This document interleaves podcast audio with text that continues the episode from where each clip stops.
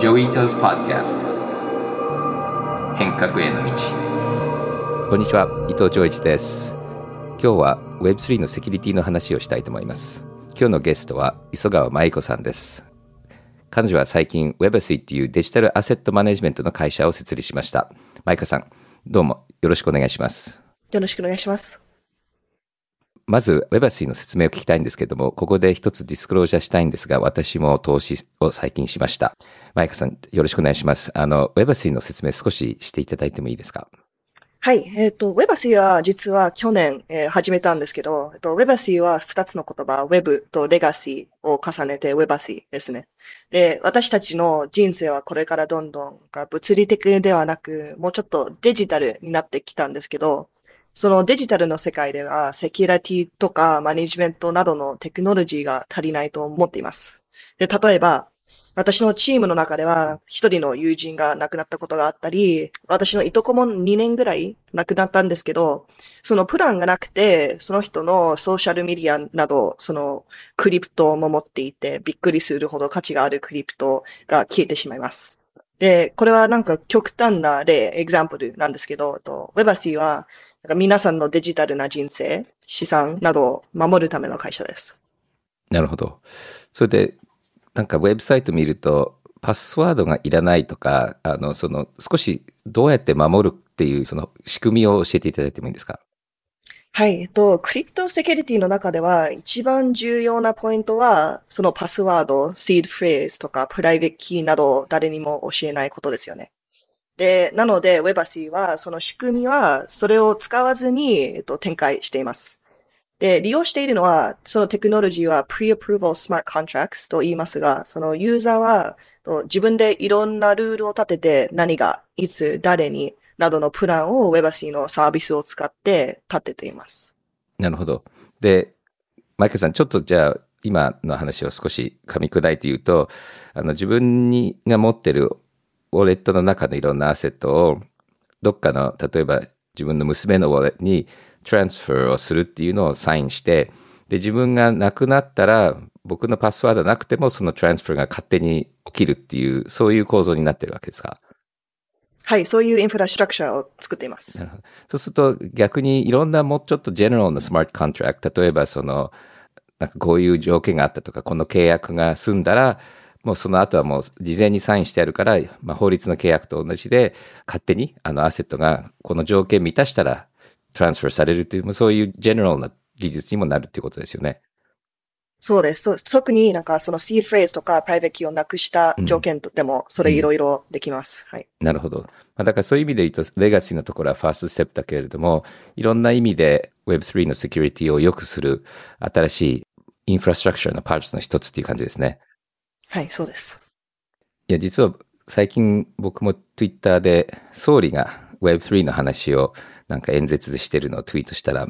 まあ、特に海外なんだけれども、僕の実は元仲間も結構いるんですが、Web3 はもうあんまりにも危険なので、もうすぐやめろみたいな、トローみたいなコメントが結構多くて、で、特にネットワークインフラストラクチャーとかセキュリティやってる人たちが、あの Web3 についてすごくネガティブで、僕も実は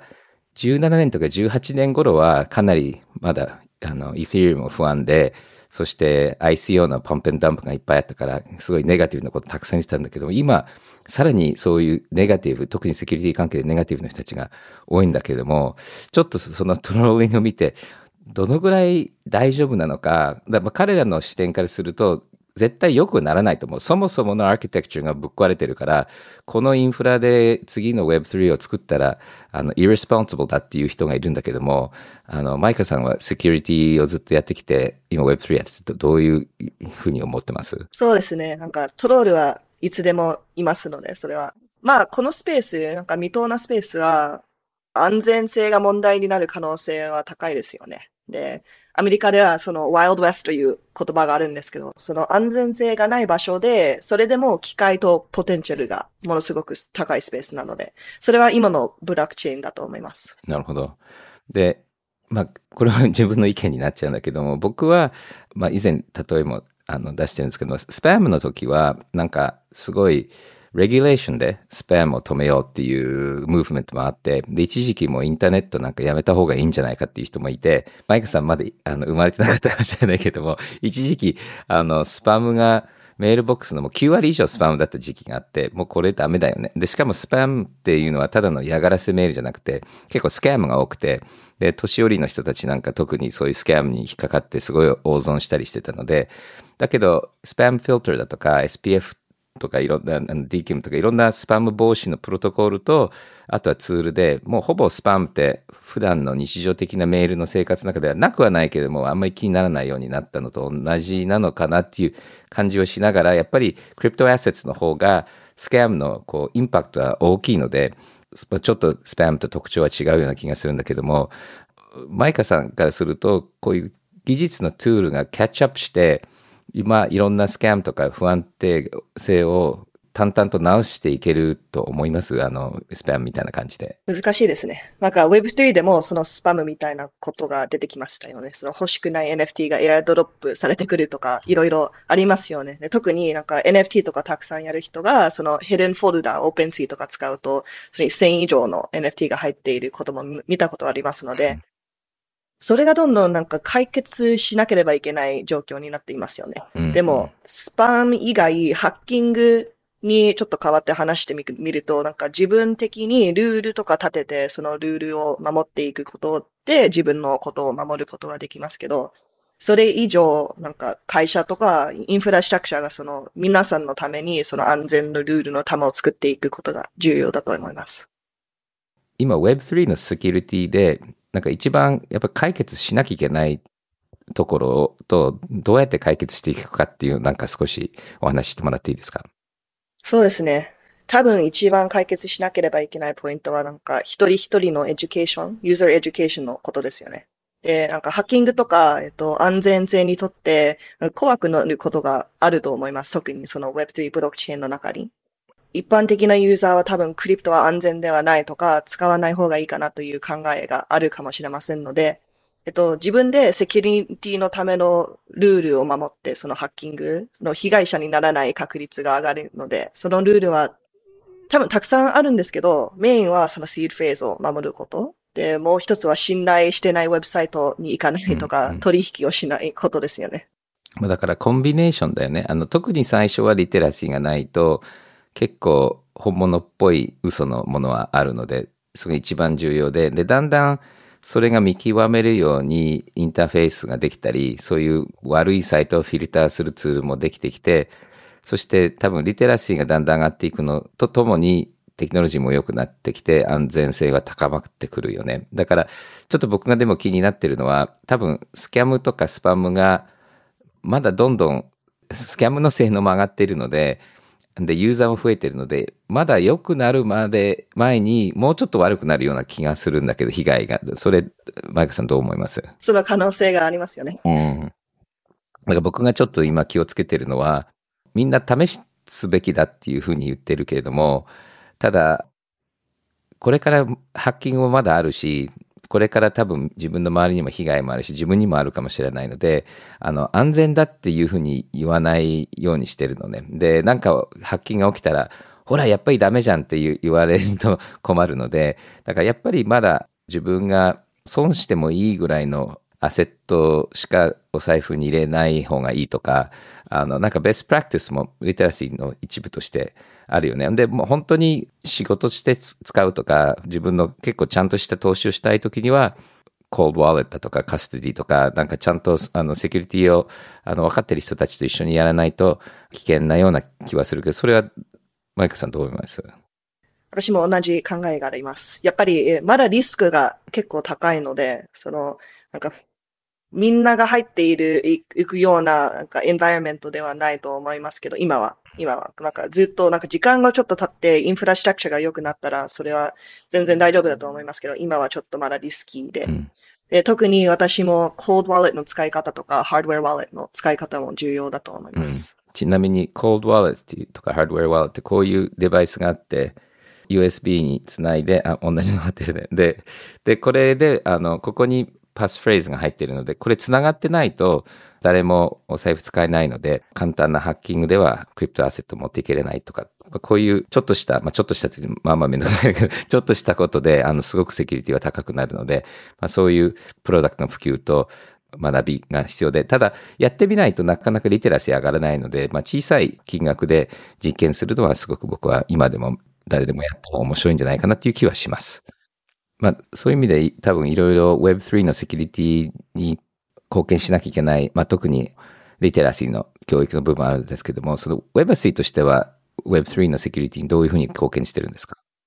？Web3 はやっぱりなんか皆さんのセキュリティシステムの一部だけですよね。で、Web3 はそのブロックチェーンのセキュリティに対してのインフラストラクチャーやツールを立てていますけど、と今のクリプトの世界では、と個人的なユーザーは自分のセキュリティを管理しなければいけませんので、それは結構難しいことだと思います。で、Web2 に参加したい人が増えていくと、もっと大きい質問になるんですけど、だから、えっと、その Webacy はそのユーザーのために、正しいユーザーのために、その道具とサポートのツールを作っています。なるほど。ありがとうございます。まあそういう意味でいろんなツールがアベイラブルになって、そしてそれをま、組み合わせていろんなサービスもできてきて、で、それとまリテラシーが上がっていくっていうのが多分僕はメインのセキュリティの部分で、でそれを見ながら、まあ、レギュレーションで人の行動とか、あの、できることを規制するのは多少は必要だと思うんだけども、そのアーキテクチャが決まったり、アーキテクチャをちゃんと分かってないレギュレーションができると、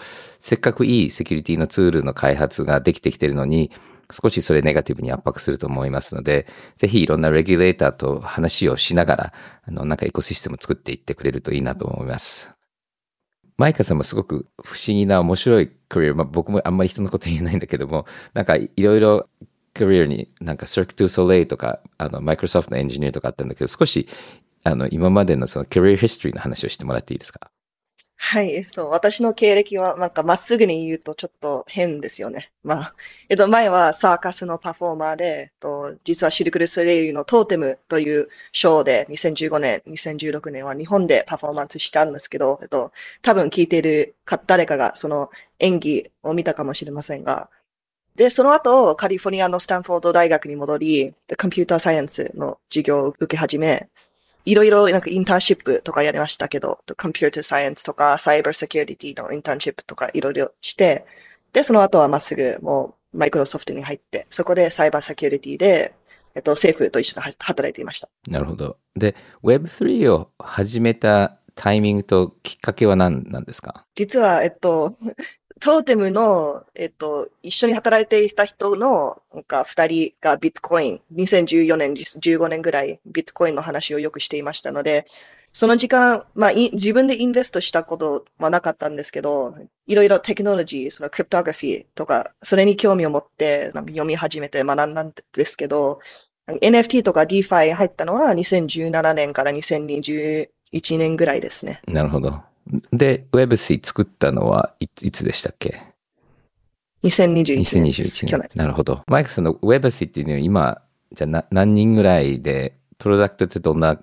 ェーズなんでしたっけ？今は5人、フォータイムです。で、えっと、プロダクトフェーズにとって、本当は私の会社はなんか Web 2.5の間に座っているんですけど、そのソーシャルメディア、普通のなんかデジタルアイデンティティ、ソーシャルメディアの Twitter とか Instagram のアカウントとか、それを操作するプラットフォームもありますけど、そのクリプトと Web3 のプラットフォームは、多分あと2ヶ月、3ヶ月ぐらいにもう皆さんに開くく予定なので、あでも今はもうベータ、クローズベータに入ってますけど、いろいろもうちょっとテスターを入れていますので、ぜひなんかツイッターで DM をしてくれたら入れておきます。私が心に持つのは、そのブロックチェーン、新しいテクノロジーを使って、その人生をもっと楽にすること、もっと楽しくすることが必要だと思いますので、なんか WebC とか使ったり、難しいことを解決でできたら嬉しいと思いますので、特にブロックチェーンの方だったら、その、life contract をオートメーションしたいという考えがあります。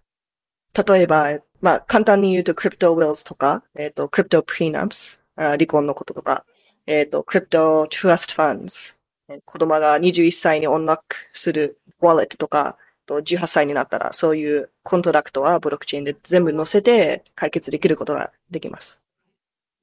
それで、このポッドキャストで、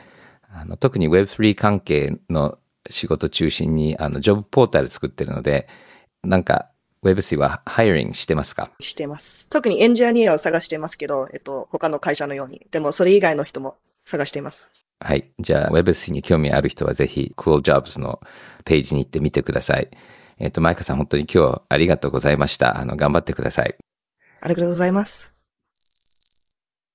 マイカさんの Webacy っていう会社は、これからサービスをみんなにオープンにしていくんですけども、暗号資産、クリプトアセットを守るいろんなサービスです。で、今、ウェブページ行くと見えてるのは、あの自分が亡くなった時に自分のソーシャルメディアのアカウントとか自分のビットコインとかイー e リアムを自分の相続先に勝手にもう移しちゃう。もうサインは事前にやっとくっていうサービスなんですけども、それ以外に彼らはいろいろ話してるのは、例えばハックされた時にキルスイッチっていうボタンを押すと自分の資産が全部バックアップのウォレットに移るとかっていうことも検討してるみたいなので、まあ、いろんなこういうアセットを守る技術、セキュリティを良くする技術がどんどん増えてくると思いますので、あの皆さんもいろんなリスクをすごく気をつけていく必要はとってもあると思うんですけども、こういうサービスができてくることによってだんだん安全になってくることを、まあ、祈っているし、多分そうなると思います。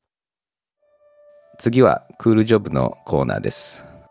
皆さんもいろんな Web2 の会社とか、オールドエコノミーの会社に入ってて Web3 の仕事をやりたいなと思っていると、Cool Jobs のとこにはいろんな Web3 の新しいジョブのリスティングがあります。そこにマイカさんの Webacy の会社のジョブも追加しましたので、ぜひご覧ください。次はニュースのセクションです。イーサリアムが来月8日、プルーフオブステークへと移行する。マージをテストネット、ロプステンで行うことが明らかになりました。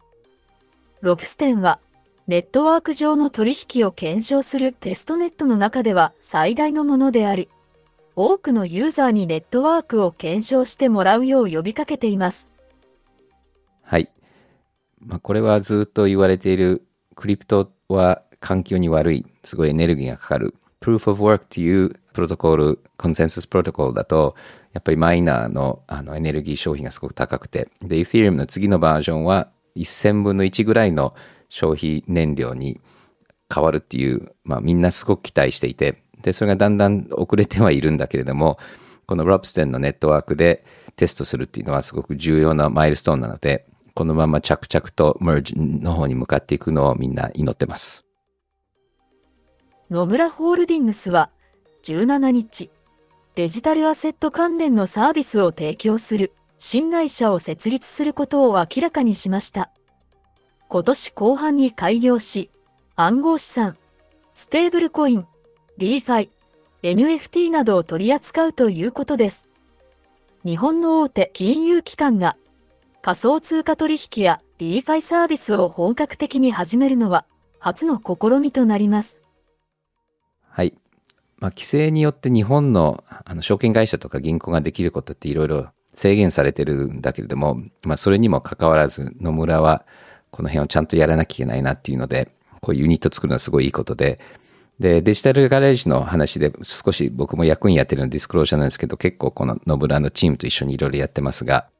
まあ、これをきっかけに他の日本の証券会社もクリプトをもっと取り扱えるようなチームを作っていく間、日本のまあ政府がいろいろ規制改革をして、もっとこういう会社が動きやすくしてあげると、日本でもいろんなクリプトが伸びるんじゃないかなと思います。で、規制緩和の話で言うと、来週、初代デジタル大臣の平井さんがポッドキャストにゲストで出るので、その時この辺をいろいろ聞きたいと思います。サッカー J2 に所属する FC 琉球は18日、国内で2番目となる IEO 新規取引所公開を実施し、総額10億円を調達したことを発表しました。今回発行した仮想通貨 FCR コインは取引開始後、価格が暴落し、公開価格を下回る事態となりました。はい。まあ、トークンを発行して、いろんなフットボールとかそういうものに資金集めするっていうのはすごくいいあの意義だと思いますし、多分いろいろ今後もあると思うんですけども、まあ、タイミングがこのクリプト全体の暴落とつながっているのもあるかもしれないし、あとはそのコインでどういうロードマップでどういうガバナンスかっていうのもすごく重要なので、多分、ただコインを発行するっていうのは今後、だんだん難しくなってくるんじゃないかなっていうふうに思います。したがって、まあ、規制は緩和していきながら、やっぱりそのコインを発行するときのいろんな説明とかのベストプラクティスっていうのもどんどんこうバージョンアップしていかないと、まあ、健全なエコシステムにならないんじゃないかなと思いました。次はお便りのセクションです。最初のお便りはフォンさんからです。毎週の番組、どんな人とどんな話が飛び出してくるんだろうと、いつも楽しみにしています。時々、妹さんのお話が出てきますが、子供の頃と大人になってからの妹さんとの関係や、お互いをどう思っているのかなど、今だから言えるようなエピソードも交えて、お伺いしたいです。エピソードっていうよりもこう関係性なのかもしれないけど、うちの妹は結構学校が上手で、ずっとあの満点で、で、ハーバードに行ってまた満点で、そしてスタンフォードで博士を2つもうバンバンで取って、ちゃんとしてて、で、僕はもう保育園も途中でもう来なくてもいいって言われたり、で、大学も2回中退して、DBA も中退して、で、PhD も取れないまんま、ずるずるずるずるって言って、結局、あの、最終的に、あの、もう数年前 PhD が取れたんですけども、まあ、そういう意味で言うと、真逆なんですけども、うちの妹は、まあ、PhD が人類学と教育学で、で、そういうのをやってた後、勉強してる時に、実は自分の兄貴が全然教育はうまくできてないのに、なんかこう、最終的に、まあなんとなくうまくやってるよねと。で、それって何なんだろうっていうことに興味持ったみたいで、で、自分の研究を、まあ僕みたいにその、勝手に学び、あんまり教育システムにはまらないような人たちの学び方の研究して、で、一つ彼女がまず気がついたのは、うちの母親が、まあすごく良かったんだと思う。あの、うちの妹みたいに学校にこう、向いてる子は、すごく妹のことをちゃんとサポートして、ちゃんと認めてあげながら、僕みたいに全然こう、システムの中で学べないような子も結構応援して、で、僕の場合はいろんな面白い職場を見つけてあげたり、あの、いろんな、あの、面白い人たちをうちに連れてきて、メンターにセッティングしてくれたりして、すごく多分うちの母親じゃなかったら僕は、まあ、こんなにハッピーになれなかったと思うんですよね。で、その母親がなんとなく直感的にやってた、まあ、インターネットを通じたり、いろんなそのネットワークの中での学びを、うちの妹は Connected Learning って呼んで、その Connected Learning をあのいろいろ研究し始めていて、で、そこからまあいろんなプロジェクトが立ち上がって、最近一緒に研究をしているので、まあ、そういう意味で言うと、そのすごく違う二人が、結局、あの、僕はま自分がそういう学びをしているのと、そういう学び方をきっちり研究して論文にしたりする妹が、また今そのコラボレーションしてるっていうのはすごく楽しいし、まあちっちゃい時から仲は良かったけれども、今はもう少しその中身が、あの、融合してきてるんですごく楽しいです。次のお便りは、ポリスさんです。メタバース上に現実世界を再現した都市を作り、リアルの戦争を移行する構想を練っています。国同士の武力による殺し合いを行えなくする法律を各国で制定し、草の根的には、バーチャルで行うのがフェアだし、人が亡くならなくて無駄がなくて当たり前。となり、経済的にも、こちらの方がお金が集まるので、武器を製造、軍隊を作るよりも、はるかに利益があるとなる状況を作りたいと思っています。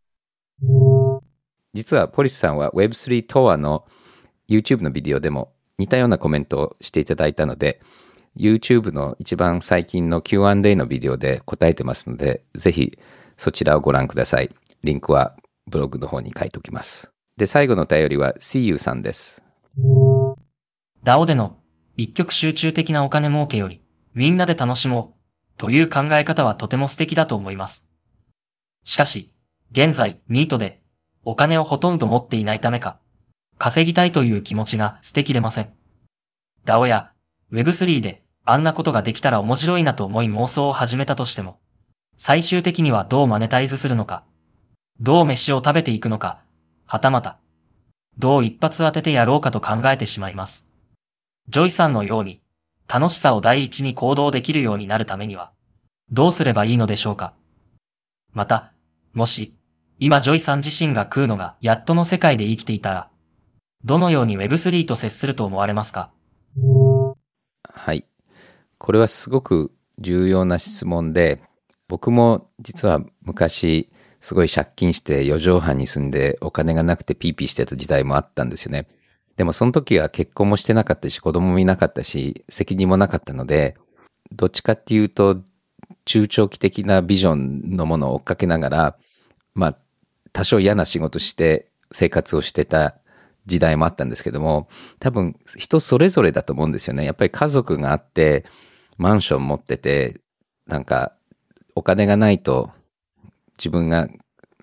責任を果たせない人と、もう学生で家が親と一緒に住んでて、あの結構自由に動ける人たちって多分ニーズが全部違っていて、で、でも基本的にお金がないと生活できないっていうのは当たり前なので、いくつかの DAO を同時にできるので、やっぱお金のためにやる仕事とか、お金のために参加する DAO と、ここはもう本当にコミュニティだけだとか、それ結構分けて、で、そのいい DAO とかいいコミュニティは結構その辺の文化はクリアに説明してるっていうのが特徴だと思うんですね。で、もしくは同じシステムの中でもお金もらってやってる人たちとボランティアでやってる人たちも混ざるっていうことはありなんですね。僕もクリエイティブコモンズだとかモジラの時もちゃんと社員として働いてる人たちとボランティアとして働いてる人たちは混ざるんですよね。ただ、やっぱりスタッフでお金もらってる人たちが取らなきゃいけない責任とかは、あの、ボランティアと違うので、ボランティアの関わり方は違うと。で、じゃあこれ簡単かっていうと簡単でもない。あの、よく摩擦は起きるんですけども、あとはボランティアから社員に流れてくるとか、で、社員になってもお金はいらないから、こういうあの権利が欲しいとかっていうのがあるので、だからお金以外の権利とお金っていう権利を混ざるっていうのもあの、あるので、で、多分こういうハイブリッドのお金のために働いてる人とそうでない人たちの現場の文化とかやり方っていうのは、まあオープンソースとか他のところでは今まで実験はいろいろ行われてきてるんだけれども、こういうのをもうちょっと新しく、あの、みんなで考えて、で、とっても重要だと思うのは透明性とルール作りとみんなの合意だと思うので、あの、一緒にこの辺を考えていきたいと思います。はい。6月7日に新しい本、テクノロジーが予測する未来っていうのが出ます。本の一部を読めるウェブサイトもありますので、ブログからリンクがあるので、ぜひ見てください。それと本に興味がある方は予約してください。はい。最後は NFT シークレットキーワードをお知らせするコーナーです。私とマイカさんとの話の間で Web3 のセキュリティの話があったんですけど、この次の4つのうち、どれが間違ってますか ?1、cold wallet とかハードウェアウォレットを使うこと。2、自分の Web3 のリテラシーを上げること。3、危ないから Web3 も一切使いません。4、Webacy みたいな Web3 セキュリティのツールを使います。その1、2、3、4のうち1つを